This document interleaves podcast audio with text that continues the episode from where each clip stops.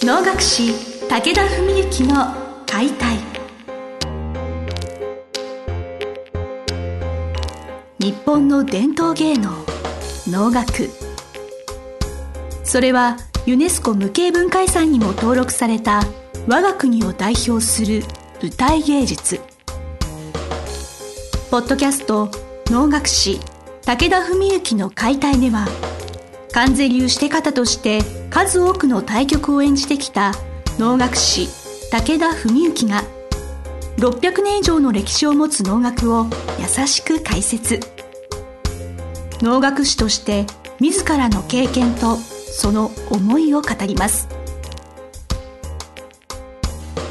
今週も始まりました花をつかむ心を広げる武田文幸の解体司会進行の小菅圭一です。文幸先生本日もよろしくお願いします。よろしくお願いします、えー前回の番組でその能楽師とは何ぞやというところでなんか私がちょっと概念じゃないかとか偉そうなことを申し上げたんですけれど 先生はやっぱその能楽師はやっぱり役者的な側面があるというお話お聞きしまして私ちょっと思うところがこの件に関してはありまして、はい。やはり能楽師は能役者だけではないと思ったんですね。もちろん物語があるから演技があるわけで役者的な側面ももちろんあるかとは思うんですけれど貨幣界の大きなやっぱあれどうしても思い返しますとやはりその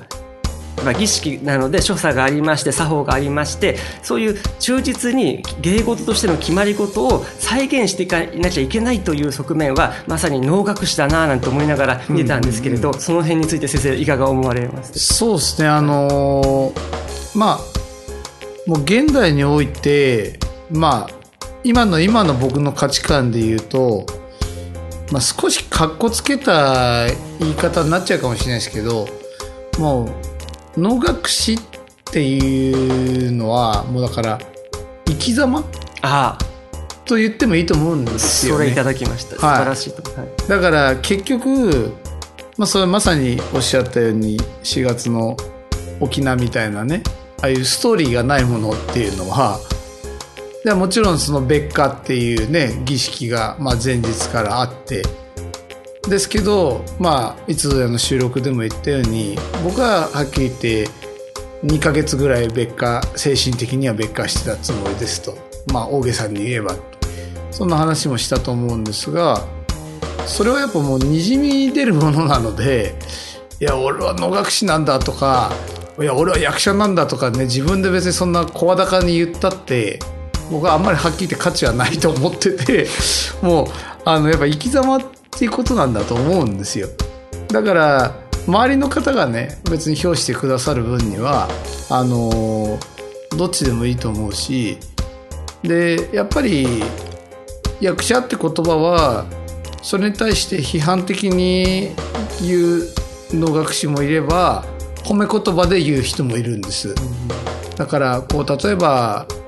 大勢の姉妹とか歌いをもし聞く機会があった時にあいつはやっぱ役者だなとかこれ褒め言葉なんですよね。はい。でそういう意味で使う時もあれば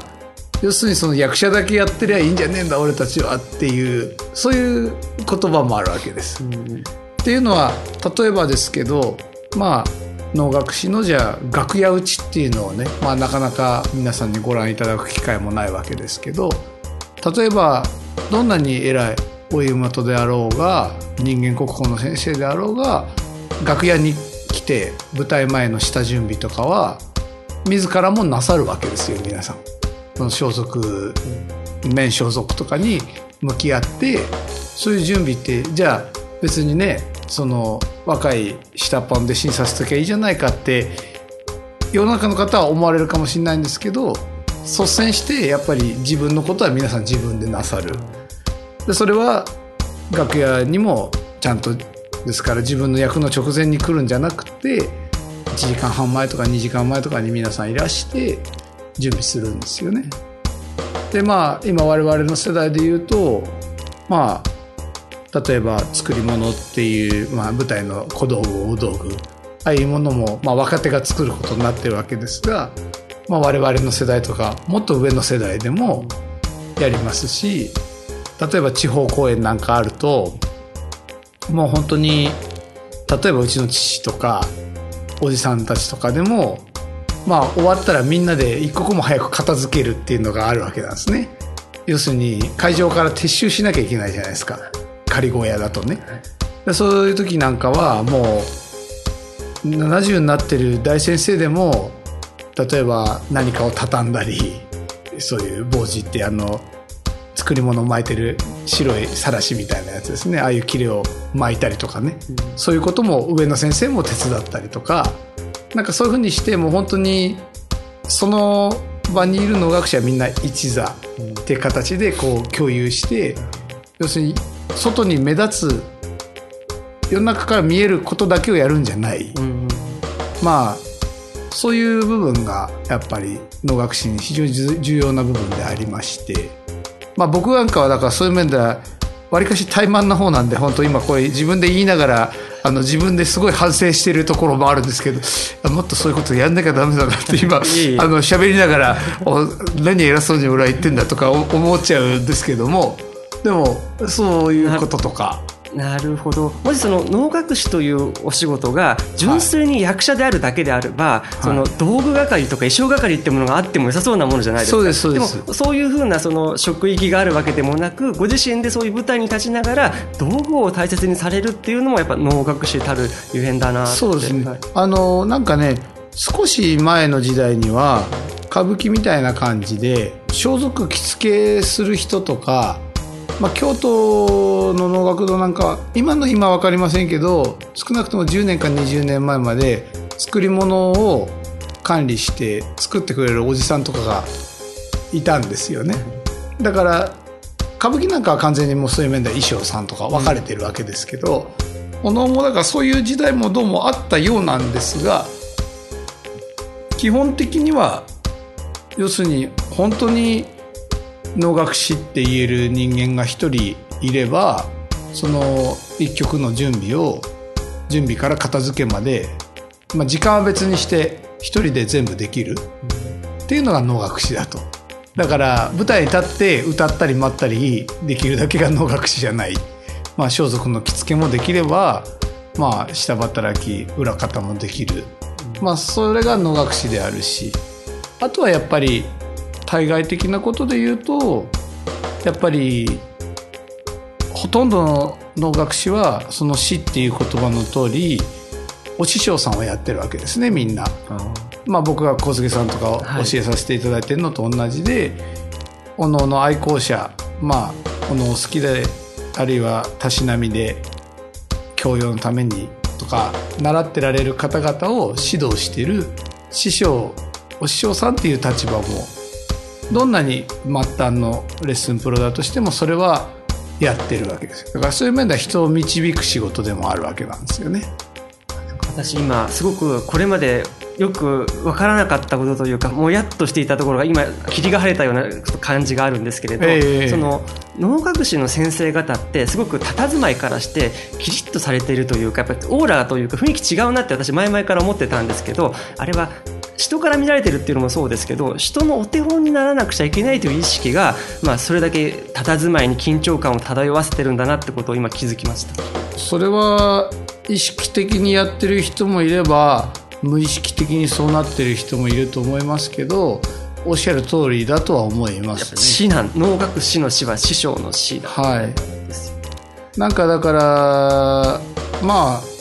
これは僕なんかね自分個人が意識してることなんですけども例えば結婚式とかお祝いの会とかでね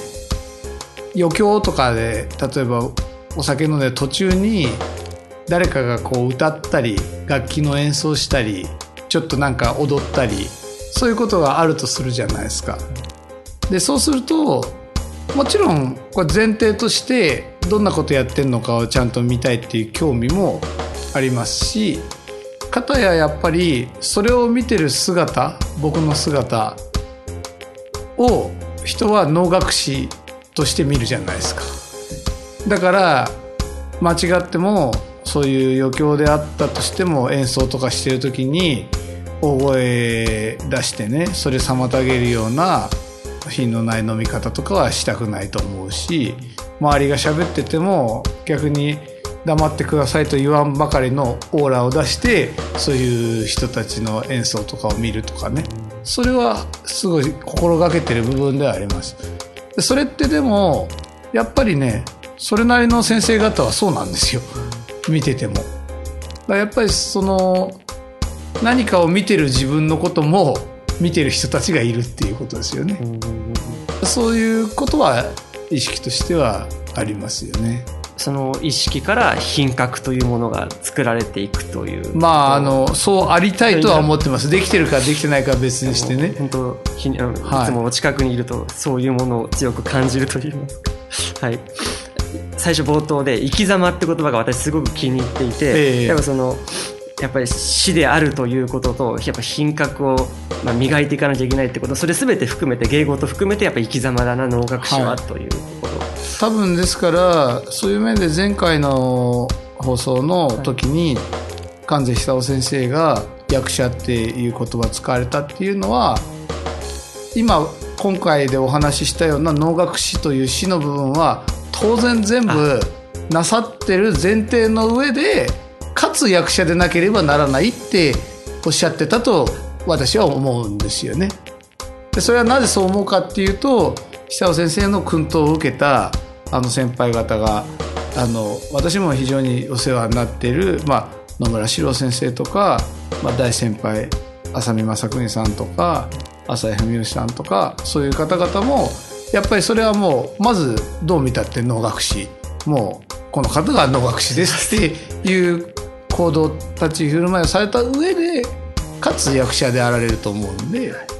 だから役者だけでもダメだと思うし能楽師だぜっていうだけでもダメだと思うし両方なきゃいけないんだと思うんですけどねはい。